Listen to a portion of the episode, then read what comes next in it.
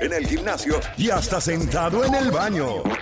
Esto es un estilo de vida. La Garata. Lunes a viernes de 11 a 1 pm por la más grande. La Mega. ¡Oh, Tangana! Estás entrando al apasionante mundo de la lucha libre.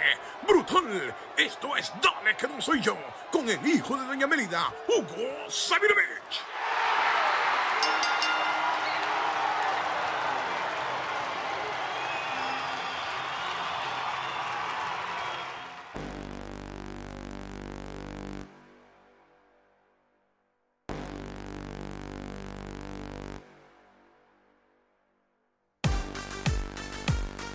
Vamos abajo, gente, por acá. Ustedes saben que llega este segmento exclusivo que se llama Dale que no soy yo. Y para darle a esto, porque hay un montón de información importante que usted no se puede perder, tenemos con nosotros nuevamente a la máquina, señor Hugo Sabinovich, en Dale que no soy yo. Hugo, bienvenido acá a la garata nuevamente. ¿Cómo te encuentras?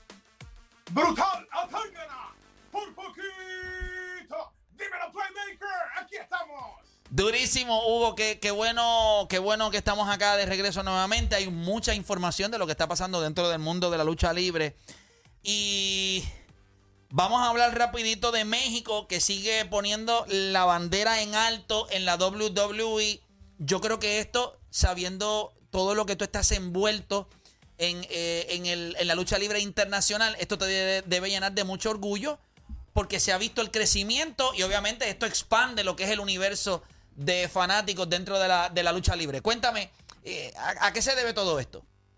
Bueno, yo creo que ah, ha llegado el momento en que WWE tenga que recapacitar que no se ha tratado bien al talento latino. Entiéndase de que aún el propio Rey Misterio, eh, lo he dicho y lo repito, aún cuando le estaban dando el push, eh, no ganaba ni en su propia plaza de San Diego.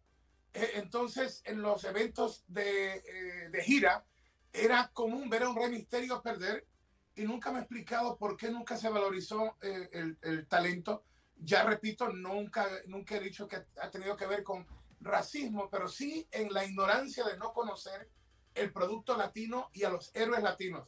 Y por eso es que estoy contento con lo que se puede dar este domingo en WrestleMania Backlash, los misterios, Rey Misterio y su hijo, que es su hijo real, ¿no? Dominic. ¿verdad? Dominic, Dominic Misterio, es el mismo niñito que hace años participó en esa historia preciosa de un Eddie Guerrero Latino Hit. Hugo, te puedo pedir, Hugo, te puedo pedir un favor. No, no sé si pueda. Lo que pasa es que no sé si puedas subir un poquito más la cámara, porque en ocasiones cuando hablas y te echas hacia atrás, no te podemos ver completo. Ok, No, está bien, me acerco un poquito, me acerco un poquito más. Ahí estamos, ahí está. Ahora sí. Ok. Entonces tenemos de momento a este niño que participó en esa historia de Eddie Guerrero y de Rey Misterio por custodia. Ahora este domingo puede ser historia padre e hijo en convertirse en los primeros en ser eh, campeones en parejas cuando se enfrenten a Ziggler y a Root este, este domingo.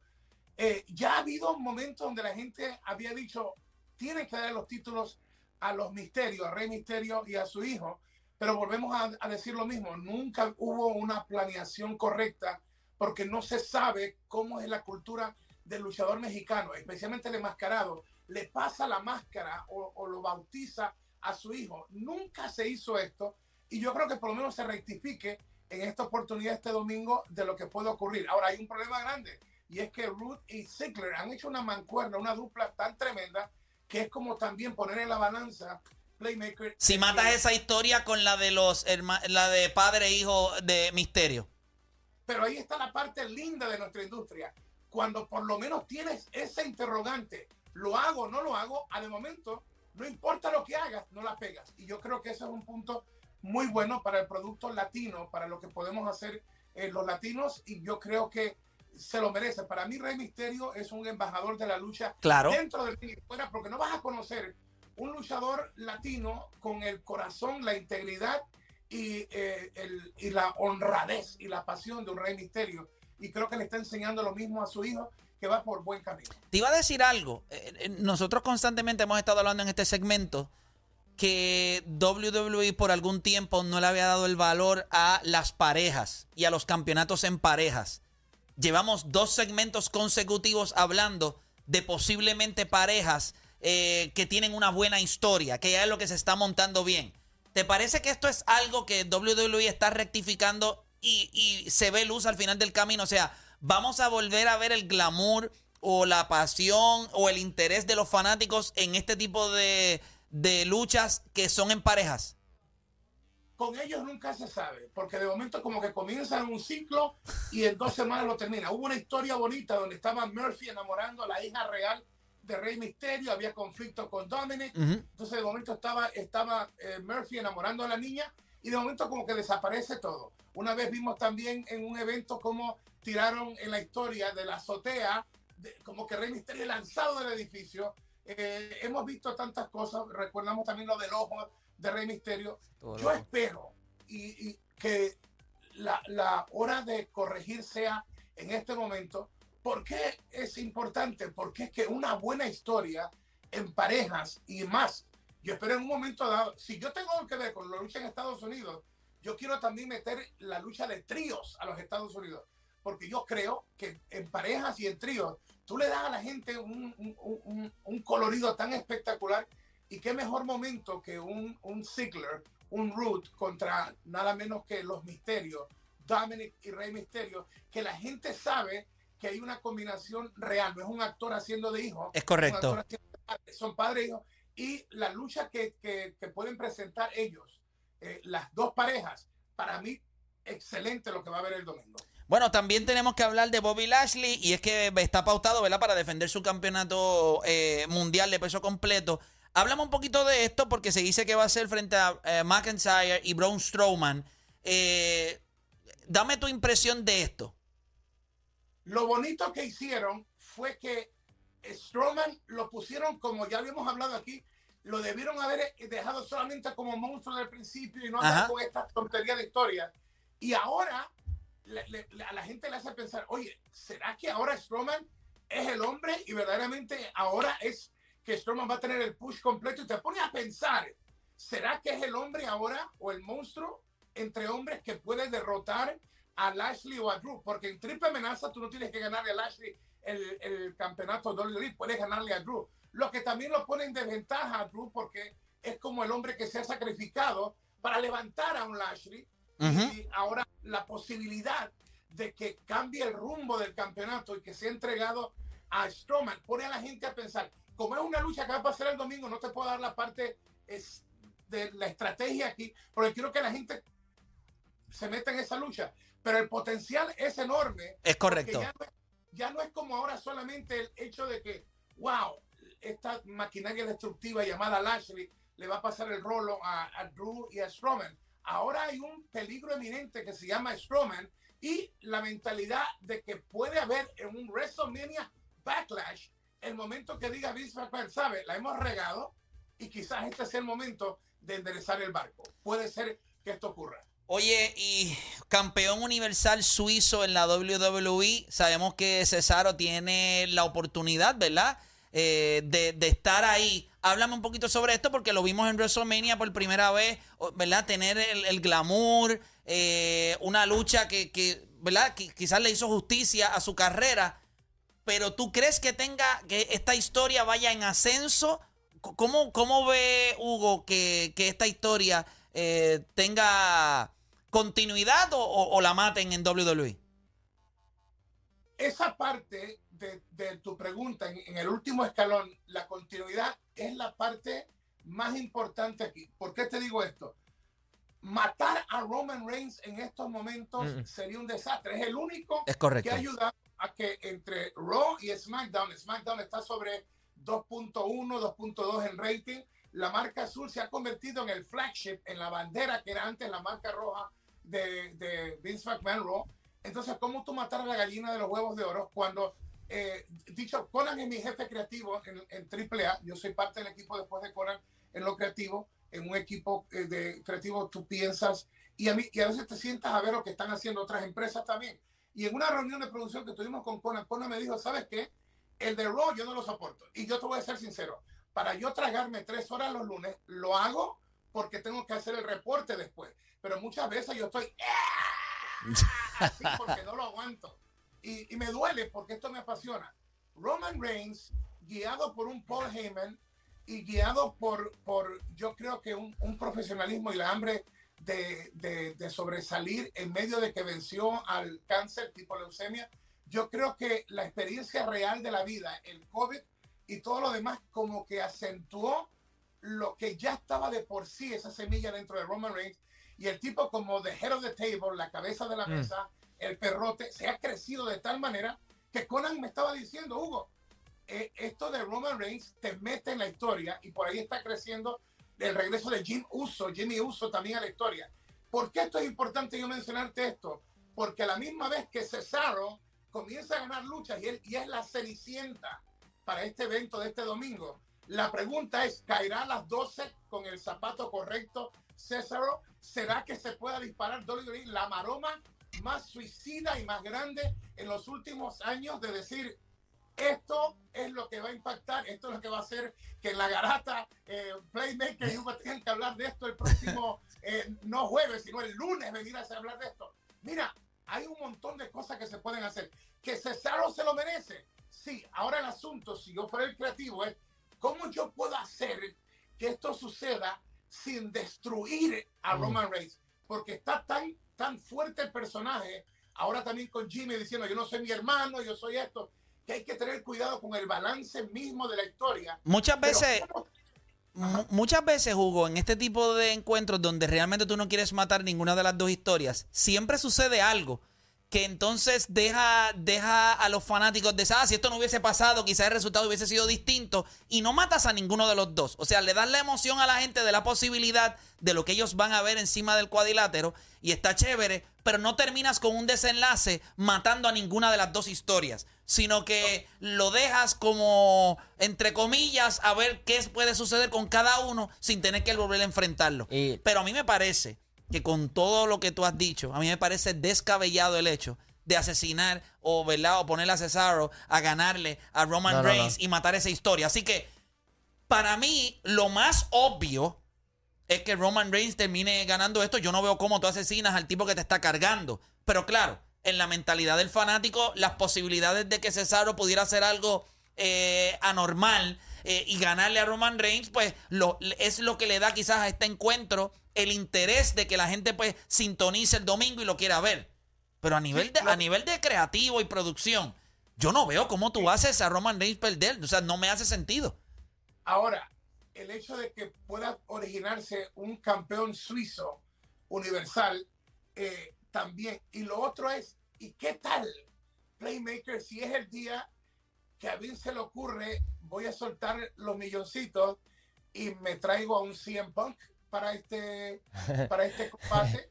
¿Y, ¿Y, qué tal si de momento yo hago que el hombre de Suplex City, Brock Lesnar, haga su entrada aquí también y entonces deje de víctima ambos? O sea, hay, tantas posibilidades. Pero por eso te dije que pase algo que no necesariamente mate la historia de ninguno de los dos, sino que le añada a otros componentes. Eso sería perfecto, porque en No Way Out 2005, si, si no me equivoco, Eddie Guerrero se enfrentó a Brock Lesnar. Y obviamente todo el mundo quería que Eddie ganara, pero no pueden matar a Brock Lesnar. Y metieron a Goldberg y ahí fue que Eddie Guerrero ganó. Que pueden hacer lo mismo en este caso. Porque Roman Reigns es SmackDown. O sea, por la razón por la cual SmackDown está liderando en rating es por Roman Reigns. Que, es la bestia. Que, que te pregunto, este, le cambiaron la música de entrada. Mucha gente estaba indignada, pero a mí me encantó. Yo creo que va con, va con él. Definitivamente. Mira, siempre ha habido gente que no ha pasado a Roman Reigns porque Vince lo trató de empujar en el momento que no era correcto. Un error grande, pero pagó, pagó su precio, ya pagó, estuvo en purgatorio, estuvo en infierno. Roman Reigns en la vida real y en la vida real pasó por un cáncer. No, horrible la historia. Eso lo humanizó y la gente le, le, encanta Roman Reigns. Mi nene tiene el, el hasta el, guante. El guante. en mi casa, yo quiero que ustedes entiendan que cuando Alonso eh, se va fuera de control y realmente, porque a veces nosotros luchamos en casa y es una cosa bien complicada eh, con Alonso, porque Denzel es bien cobarde y siempre se va corriendo porque a Denzel yo le puedo dar duro, eh, porque es grande, Alonso no. Cuando Alonso realmente pierde el control en la casa y él quiere ganarse a todo el mundo, él va al cuarto y busca el guante ese de, de Roman Reigns que tiene sonido y le reparte leña a, todo el mundo en la casa. O sea que Roman Reigns es alguien que a pesar, de que, a pesar de que lo empujaron, a pesar de que posiblemente la gente no lo compró al principio, se ha convertido en el favorito de un montón de gente. Oye, qué, qué, qué, vi- qué villanazo. Que es un personaje tan creíble. Primero, porque el jefe de la tribu es, si tú estudias lo que es la cultura de los samoanos, También. tú vas a encontrarte un linaje real en la familia de, de- del propio Rock, Ujú. Dwayne Johnson, donde el abuelo era un high chief, un jefe real de la tribu samoana, que lo tatuaron y lo tatúan parte de la ceremonia y lo ponen a flotar en el agua salada, después que lo han tatuado completo, en el agua salada. Es increíble. Entonces tú no puedes ponerte antibióticos ni nada, y da fiebre y cuantas cosas hay. Ese es el ritual de esta gente.